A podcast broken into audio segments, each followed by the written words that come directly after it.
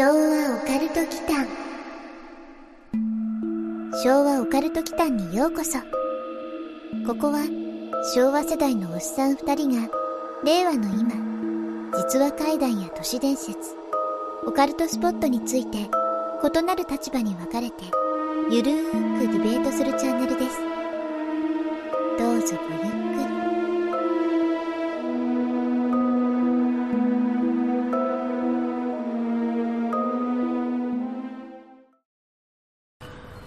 はい、えー、皆さんこんばんは。こんばんは昭和オカルト期間のマサです。やすくんことやすです。というわけで、今日は初めて池袋ではい。レンタル会議室をはい。借りて、はい。ちょっとリッチな気分で。そうですね。まあ、あの、コストはかかってますけどね、車の中が疲れるんですよね。体ガッチガチになガチってましたねガチになるからね。なので、こっちの方がいいかなと思ったんですけど、はい。なんか池袋駅からうん徒歩3分 ?4 分？そんなもんですすね。ごいいいとこですよね。はい。5部屋もそんなに。にね、狭くないし、割といいなと思ったんですけど、はい。これね、さっきちょっと気になって、はい。あの、某自己物件検索サイトあるじゃないですか。大島てるさんあ、大島てるさん。はい。あのね、完全燃えてましたね。確かに雰囲気あったもんな、外観。うんこのマンション。で、この部屋かもしれないですね。でね、ちなみに何があったかっていうと、はい。一文だけ書いてあって、ええー平成24年、え。うん。死体発見。マジか。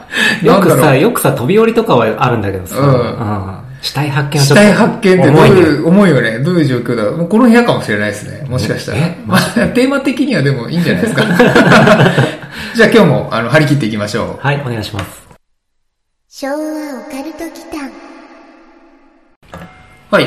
というわけで、はい。今日なんですけど、はい。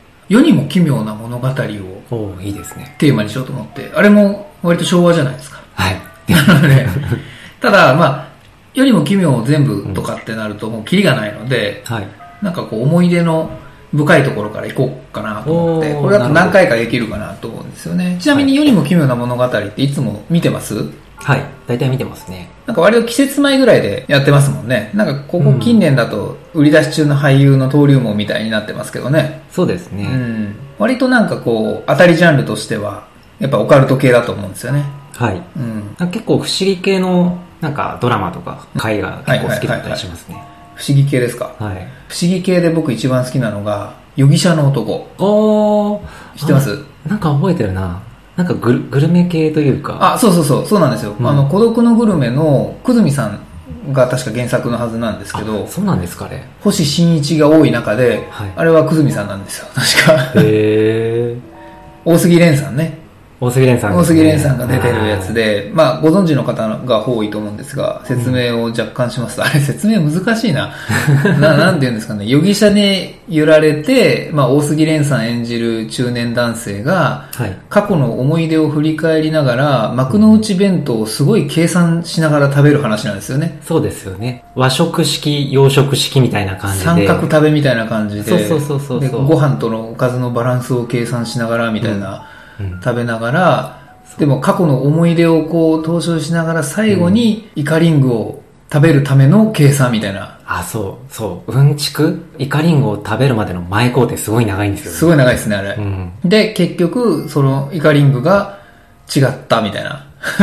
結局何だったんでしたっけ？イカリング。オニオンフライじゃないでしたああ、確かそうですね。うん、オニオンフライとかなってませんでした？あれでもね、あの、列車の風景が若干最初怖そうなんですよね。あー話としてはすごい面白いんですよ。なんかこう、うんうんうん不思議な系なんですけれども、描写としては結構オカルトじゃないでした？うん。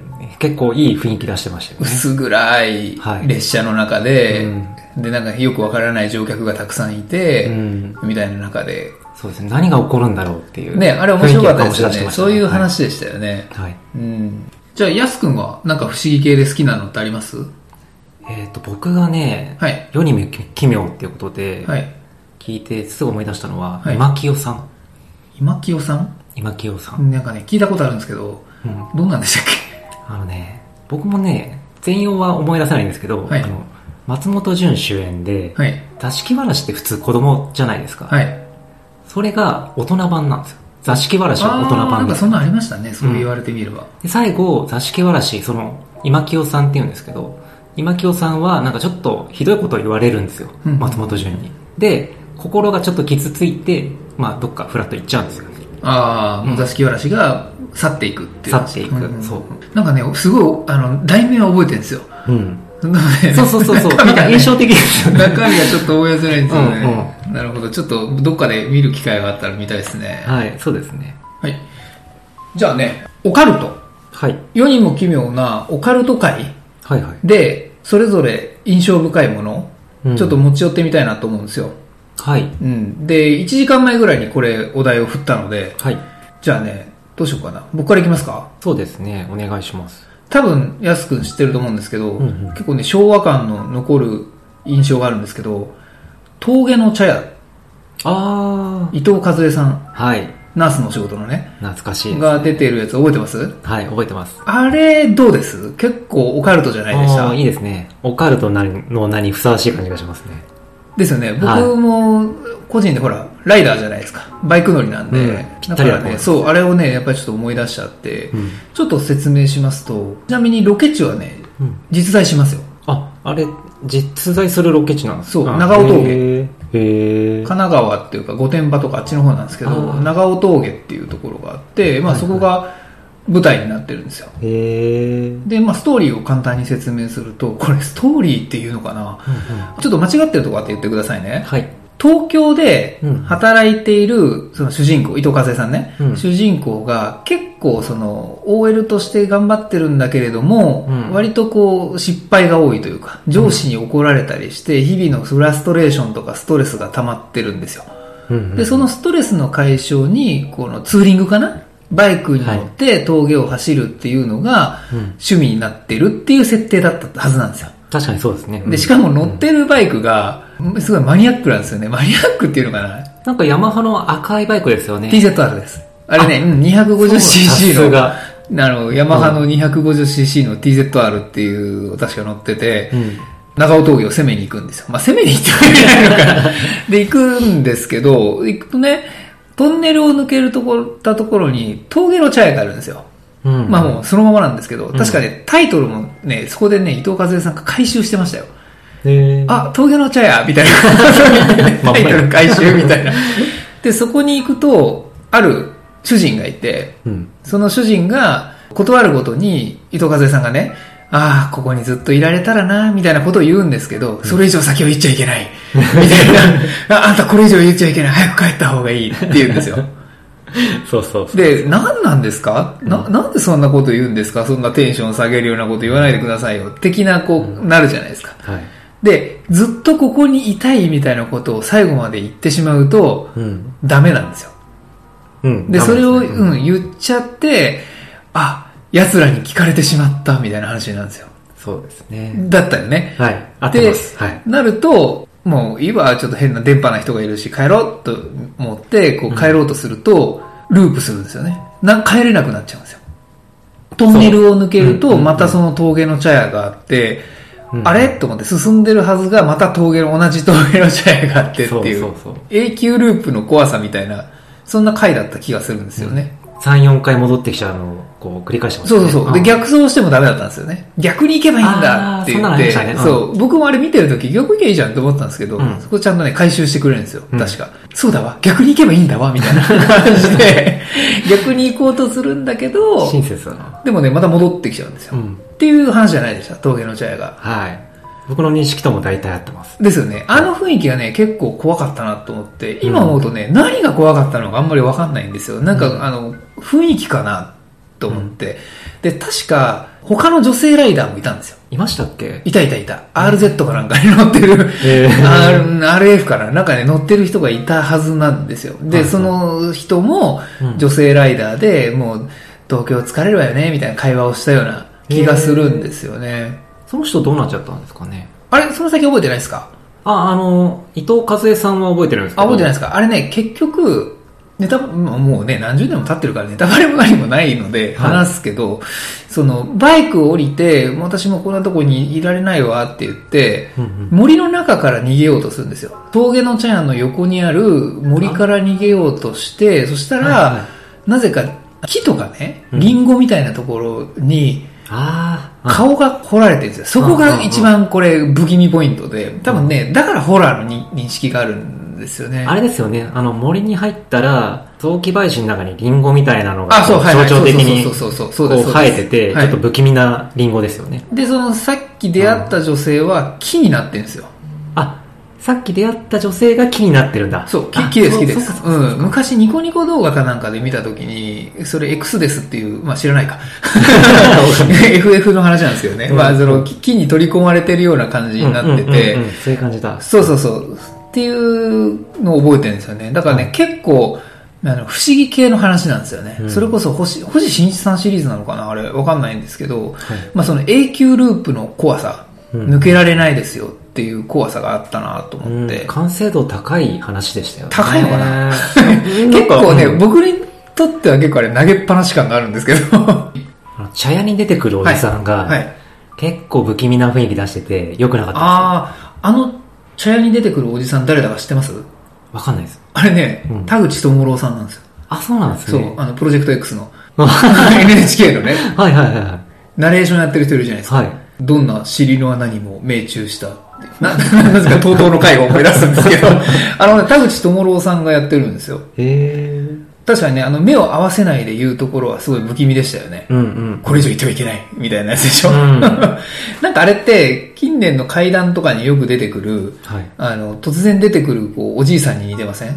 うん。似てますおね。前らあの森に入ったのかみたいなことを言ってくるおじいさんいるじゃないですか。はいはいなんか似てません？似てますね。ね。まあ確かに田口智郎がいることによって、若干その不気味さは増してる感もありましたけどね。うん。まあでも、本質的な怖さとしては、はい。永久ループうん。抜けられない怖さ抜けられない怖さか。うん。なんか、草薙くんもなんか似たようなのありませんでした？えー、あったかな覚えてる？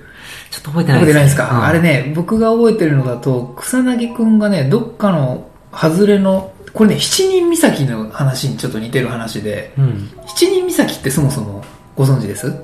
うん。ちょっとわかんないです。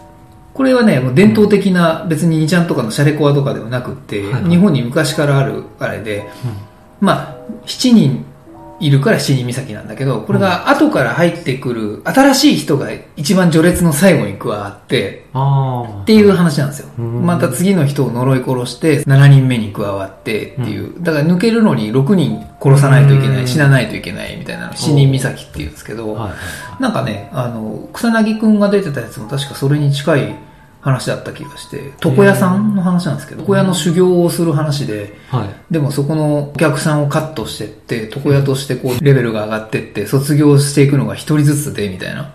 へそれが順番が来ないとそこから抜け出せないみたいな、そんな話があって、それもね、なんか不気味だったなと思うんですけどなねる。ほど。というのもあって、今回はディベートというよりは考察会にしたいんですよ。そうですね。こまあの内容でちょっとディベート難しそうですね。まあ、もしね、あの、うんディベートするとしたら、うんどっちが怖いかっていうプレゼンになるんですけど、はいはいは別に僕ら制作者じゃないんで、まあ、そこをあまり語ってもなっていうのもあるのとい。、確かに。あとはもう作品の選び方によるのと、うん。なんかね、ちょっとその辺難しいなと思うんで、今回は考察でいいなと思ってるんですよね。はい、賛成です。はい。やすくんは、なんか、オカルト的なやつで一番怖いので印象に残ってる作品ってあります？そうですね。考えたんですけど、はいはいはい。ちょっとテレビでは放送されてないかもしれないんですけど、お、劇場版？はい。あ、お、なんか分かった気がする。あはい。わかります？うん、分かった気がする。じゃあ発表します。はい。雪山。あ、やっぱりね。雪山有名みたいです雪山有名ですね。まあそもそもあれは古典怪談の一つじゃないですか。はいまあめちゃめちゃ有名ですよね。うん僕、そのちなみにそれ DVD 持ってましたよ。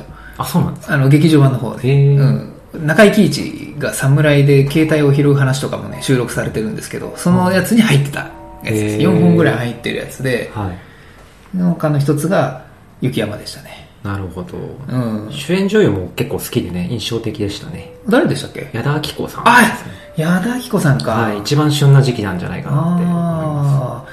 大杉蓮さん出てたよね。す。それがね、出てるんですよ。出てましたよね。そう、なんかね、さっきほら、あの、容疑者の男のあれでね、そうそうそう。思い出したんですけど、そういえば、雪山出てましたよね。うん。あんまり良くない役で出てましたよね。よくない、スタン,、ねスタンドプレイ役かなんかではい、ちょっと暴走役で出てます出てましたよね。ほとんどの人は知ってると思うんですけど、はいその雪山について、あらすじを紹介してもらっていいですか？はい。はい。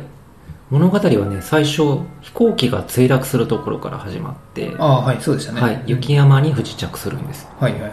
なんかね、寒そうでしたもんね。うん。で、飛行機に乗ってた人は大体もう死んじゃってるんですけど、はい生き残ったのは主人公、矢田亜希子含めて、うん。わずか5人。うん、そうでしたね。はい。しかも、矢田亜希子の友達、足を怪我していて運べないんです。うんうんうん、そうでしたね。ビバークでしたっけ？そうでしたね。なんかもう、最初はね、みんなで交代で運んだりしてたんですよね。はいせおぶったりして。うん。だけれども、そろそろきついって言って、ビバーク、雪に穴を掘って、そこに埋めちゃったんですよね。そうです。うん。うんで、その後に山小屋を見つけるんですね。うんうん。残りの4人はそうでしたね。そこもすごい大事なポイントですね。はいうんで、4人が山小屋に入って、うんなんとか救助隊が来るまで。やり過ごすためのあることをする。そうでしたね。はい。うんそういう物語です、ね。そういう物語でしたね。はい。はい。ところで、はい。ビバークってどういう措置なんでしょうかね。ああ、目的？僕僕もね、あんまり登山家じゃないんで、詳しいことはわかんないんですけど、はい。なんか、雪中行軍とかね、うんそのしてる時とかに、もう最終手段みたいな形で、うんまあそれこそいきなり吹雪になった時とかに、避難する場所がない時に、はいはい。穴を掘って、そこに入るっていう行動らしいですよ。そうすると、少なくとも風は防げるじゃないですか。ああ、生存確率が上がる。上がるあそうなんみたいなんですだから、なんかね、体温が鎌倉の中みたいな感じで、うんうんでも鎌倉作ってる暇はないでしょ？そうですね。雪の上でね、うんうんだから穴を掘ってそこに入る行為をビバークっていうらしいんですけどでもねど。はい。この雪山の物語におけるビバークは、うん。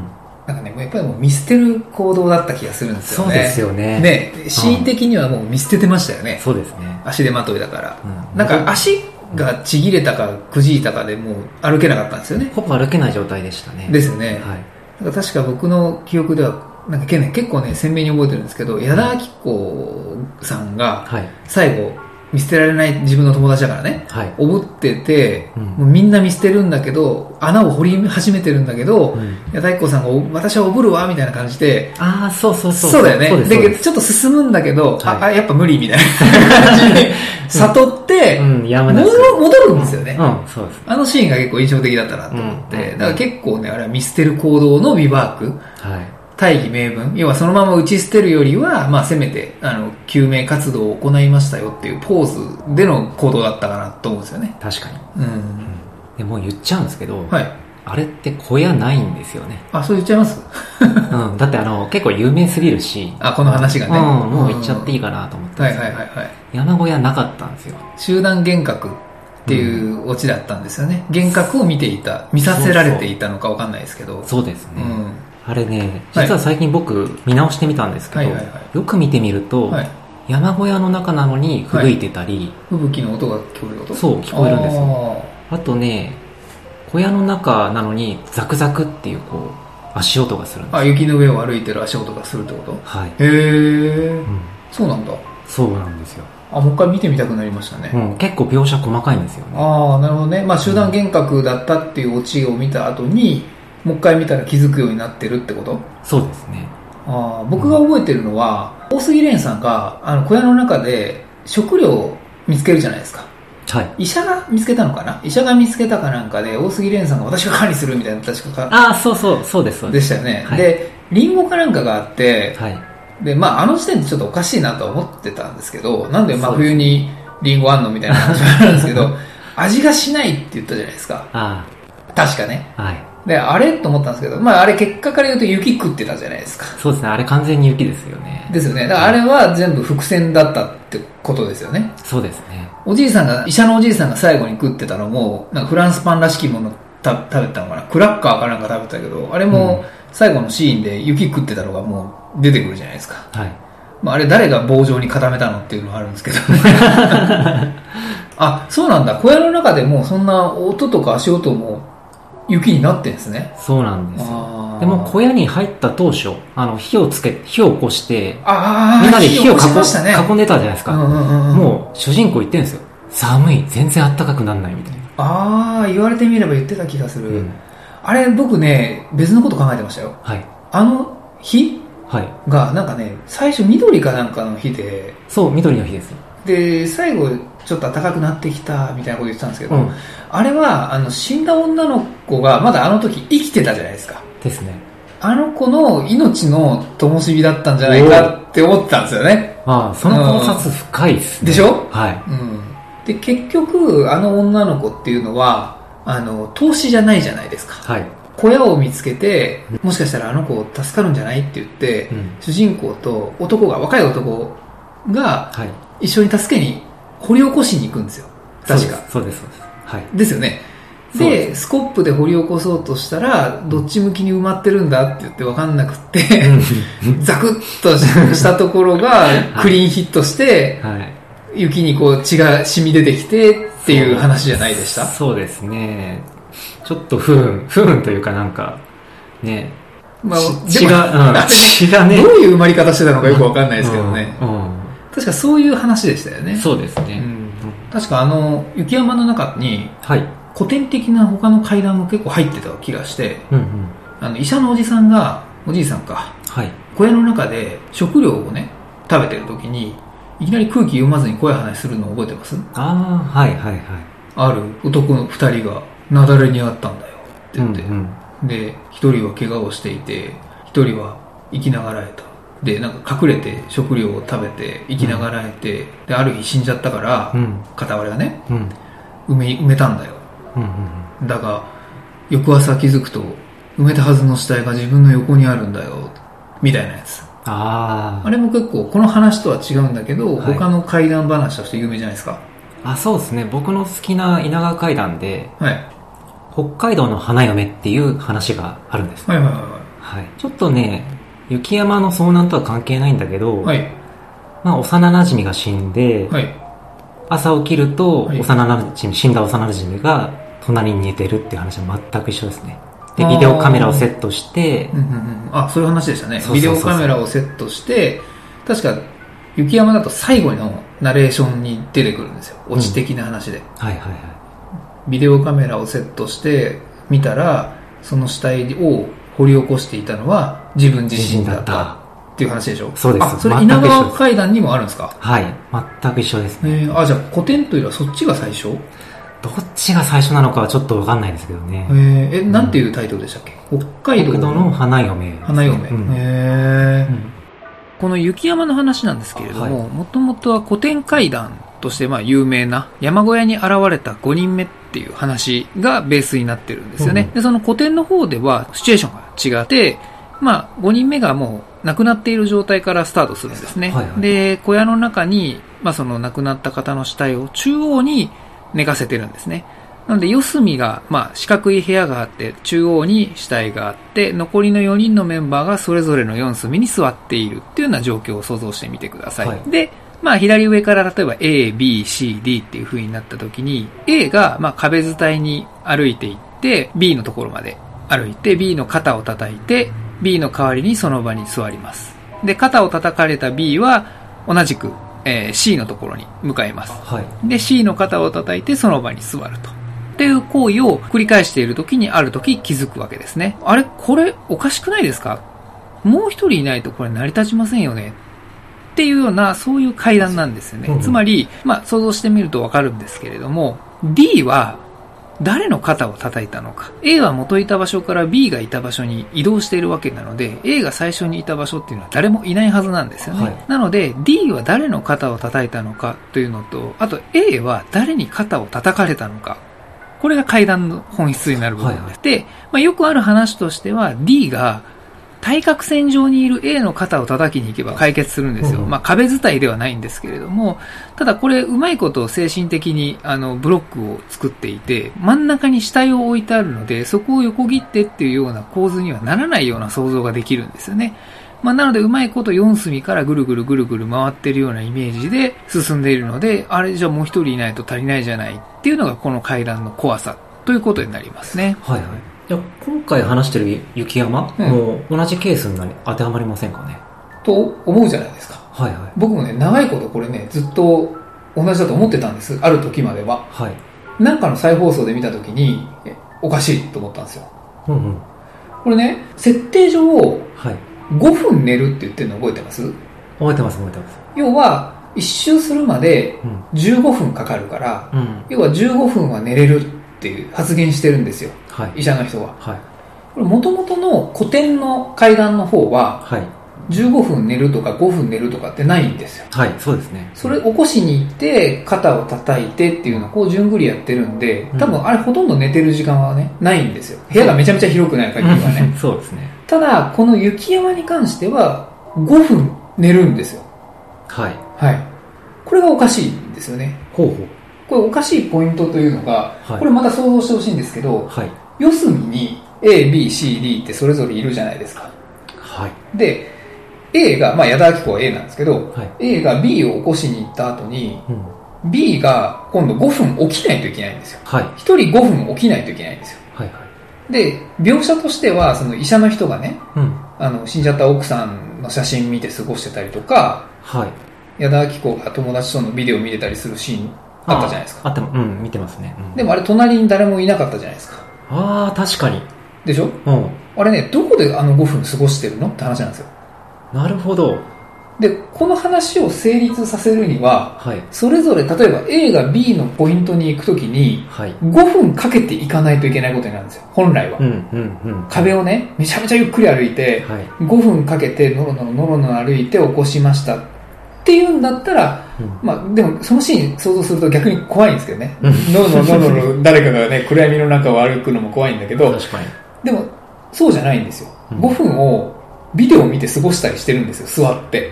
座ってみても見て見てましたもんね。これね、うんどこで過ごしてんすかって話なんですよ。確かにそうだ。でしょ？うん。これよく考えるとちょっと変じゃないですか？変ですね。変ですよね。はい。で、仮にね、仮に、例えばその、まあ、死体を中央に置いてるっていう前提条件がこれないので、はい、そうですね。その中央の死体が本来だったら古典ではね、ある場所を Z だとしましょうよ。うん、はい。だとしたら A が B のポイントに行った時に、うん。B は中央 Z の位置に来るわけですよ。うん、うん。で、この Z のポイントで5分を過ごして、あ、5分経ったわって言ってうん C を起こしに行くわけですよ。うん、うん。で、今度は C が Z のポイントに行くわけですよ。ほうほうほう。で、まあ、こうすると成り立つんですよ。で、はい C がまた5分経って、もう俺5分起きたんで D を起こさないとって言って D を起こしに行くわけですよ。で、D がまた中央の Z の位置に来るわけです。はい。で、Z の位置に来た D がバカじゃない限り、う階段にはならないんですよ、これ。わかります？ん。わかります。要は Z の位置にいる時点では何も不思議はなくって、ないですね。でここから最初に B がいた地点はい。に、要は右隅にうん。行けば、別に回るんですよ。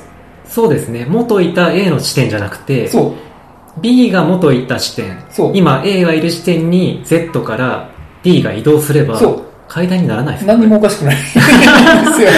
あ、すごい、そうだ。でしょ？うって思いません？ん。思います。で、これをね、例えばじゃあその5人目がいるっていう話にするためには、い D は A に行かないといけないんですよ。間抜けにもね。そう。でも A に行った場合に、その5人目の誰かは、はい。Z に来ないといけないんですよ。ああ、そう。10そう、15分経って起こされてるわけなんで、だから、それが例えば幽霊だとしして、その5分何やってんすかってそうですね話で。幽霊何してるの？そう。だからね、この話はね、実はうん5分起きる、はいで15分ずつ寝るっていう設定が入ることによって、結構破綻してるんですよね。なるほど。当時はこの不気味さによってうん気づかなかったんですけど、ちょっとごまかされてかもしれないですね。気づかなかったでしょ、うん、気づかなかったです。でも改めて考えると、なんか変でしょ？変ですね。これ、要は簡単なことで、なんか5つのうん何でもいいんですけど、あのコインでもいいんだけど、これをね、やり取りしてみるとね、非常にわかりやすい話で、はい。そう、隣で寝てるわけじゃないんですよね。うんうんでも、隣で寝るって言っても邪魔じゃないですか。邪魔ですね。極限状態でね、う15分寝ないといけないのに、隣で見られたら嫌だし、うんでも描写がそもそも一人になってるから、うんねやっぱりちょっとね、じゃあどこでこの人たち過ごしてんの？っていう 話になるんですよね。確かでこれ、あの、音声で聞いてると、に。はい。よくわからないかもしれないんで、さっきこの収録のこの間に、まあ、うまくこれ編集してるんですけど、はい。やすくんにホワイトボードで説明してるんですよね。はい。なので、このホワイトボードのあの説明したものもちょっと YouTube の画面に出しますんで、はい。はい、同じように、あれ？なんでって思った人はちょっとそちらを見ていただけると、そちらからご確はい認ください。ご確認ください。はい。僕完全に矢田彦が劇中で、はいはいはい。作中で？うん。そう、あの、四隅はい。あ、クラッカーでね。あ、クラッカーだっけあれ？クラッカーかなんか。ううんん。で、四隅に人が移動するっていうあの描描写っていうの？あー、ありますよね。あの解説？あの一番怖いところですよね。そで、手がこう、ガタガタガタガタ震えて、これもう一人いないと、できない。成立しないのみたいな。あれに完全に騙されてまし騙されたでしょ。た。はい。おかしいんですよ。ああれはね、前提条件がそもそもおかしいんですよ。だかなるほどら、あの、矢田明子はあの説明をするときにう、ん。クラッカーを A から B の支に移動したときに、B さんが5分どこで過ごすかをそもそも迷わないといけなかったんですよ そう、そうすると、あの、もしかしたらね、ちょっとギャグな話になってたかもしれないですね。そうっすね。5人目は何をしていたの？みたいな。5人目はどこで何をしていたの？それから D がね、その、どっちか、あの、D の人が、お私別に普通に起こしに行きましたよって言っちゃえば、それはみたいな話に なんだ、安心？うんあれおかしくなかった？みたいになっちゃう可能性があるんですよ。なるほどね。そう。だからね、余計な演出を入れたことによって、ちょっと実は破綻してたっていうね、はい。劇場版なの。あれ誰も気づかなかったんですかね気づかなかったんですかね。うん。まあそれか、雪山で、その極限状態の心理的な、うん。もう、後がないというかね、まあそうね、説明するのはそこしかないですね。正常な思考ができなくなってたっていうことであれば、まあまあ、うん、仕方ないですよねっていう話なんですけど、実はね、よくよく考えるとおかしいって話ですね。これあの、古典怪談の方はオチがないんですよ。うん。うんうんうん。多分ね、結局、え、誰だったの？もう一人はっていう、想像させる怖さというか、あっていう話なんですよね。あ。はい。でもほら、劇場版だとそういうわけにもいかないんで、うん。オチをつけてたじゃないですか。はい。結局、矢田彦さん以外全員死んでたってそうですね。まあ、殺してたってオチでしょ。うん、そうですね。あれは、最後洋服がうん。入れ替わってたじゃないですか。あ死んじゃった女の子の友達の服を。着てましたよね。来てましたね。で、さビデオに映った姿がうん。首から上がなくって、要は自分だったんだけど、うん。っていう話じゃないでしょ？そうですね。本当は自分だったんだけど、ん首から上が映ってなかったから、うん。死んじゃったはずの友達が蘇って、うん。みんなを殺しに来てたんだって思い込んでたけど、実は自分だったって話でしょで、そうですね。それがさっきのその稲川さんの北海道の花嫁につながる、なるほどね。うん。要は自分だったっていう話なんでしょっはい。ていうことなんですよね。そうですね。だから結局あれは矢田明子さんが全員を殺したっていう話なんですよね。そうですね。オチとしてはね。はい。まあでも、緊急避難が適用される案件なのかなと。そこが疑問点。最後あれ助けられてるじゃないですか。はい。あの、君大丈夫かってどうしたんですか？って。聞きましたよね。はい。でもあれは結局、緊急避難なのかな自分が生き延びるためには、みたいな。錯乱状態だから、うん、許される許されるのかか。な もしくは普通に、そう、だからあれ結局ね階段としても怖いんだけど、うんあの行動を起こした矢田明子のね、やった演じたね、はい。あの役自体がだいぶサイコパスっていう話なんですよ。実は。だから結構ね、30ぐらいに怖い話が 散りばめられていて、そうですね。かなりあれはね、深いですよ。うん、深いですね。奥の深い怖い話ですよ。そうですね。やっぱ深いですね。うん、深いですね。なんかよくよく考えてみるとっていう、怖さにね、うん。押されてね、あの、気づかないんです。なるほど。うん。昔の世にもってやっぱ怖かったですね。そう。大体ね、でもそういうのって昔に集中しますよね。はい。なんか最近のはあんまり怖いというよりは、あんまりないんですよね。うん。あ、これ怖いって、あ、でも、前ちょっとあったかな。ありました？うん、ありました、ありました。あのね、大竹しのぶさん、あー、なんか最近ありましたね。大竹しのぶさんが出た回、ありませんでした？なんか、うんなんだっけ？どんなやつでしたっけ？あのー、言葉の力で、うんそれが現実になっちゃう、みたいなやつ。思い出した。立本雅子あ、。よく覚えてます。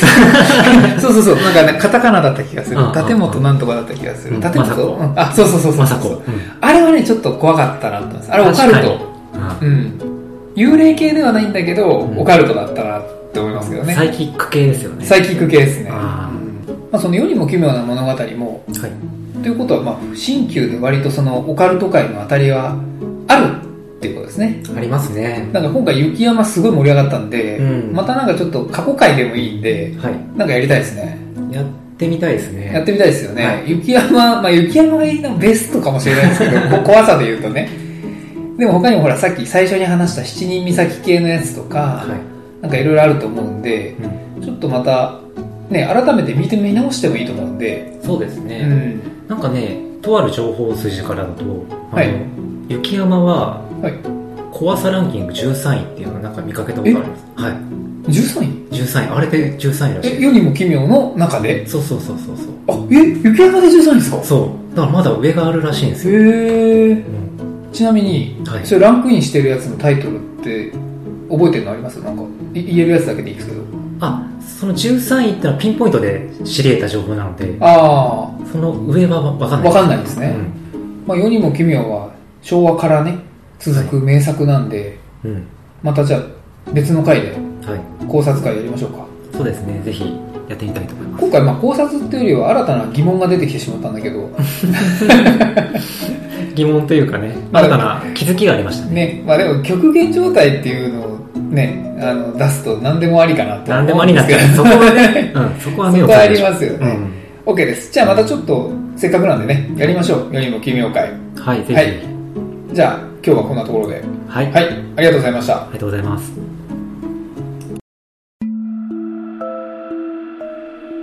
最後までお聞きくださり、ありがとうございました。チャンネル登録もよろしくお願いしますね。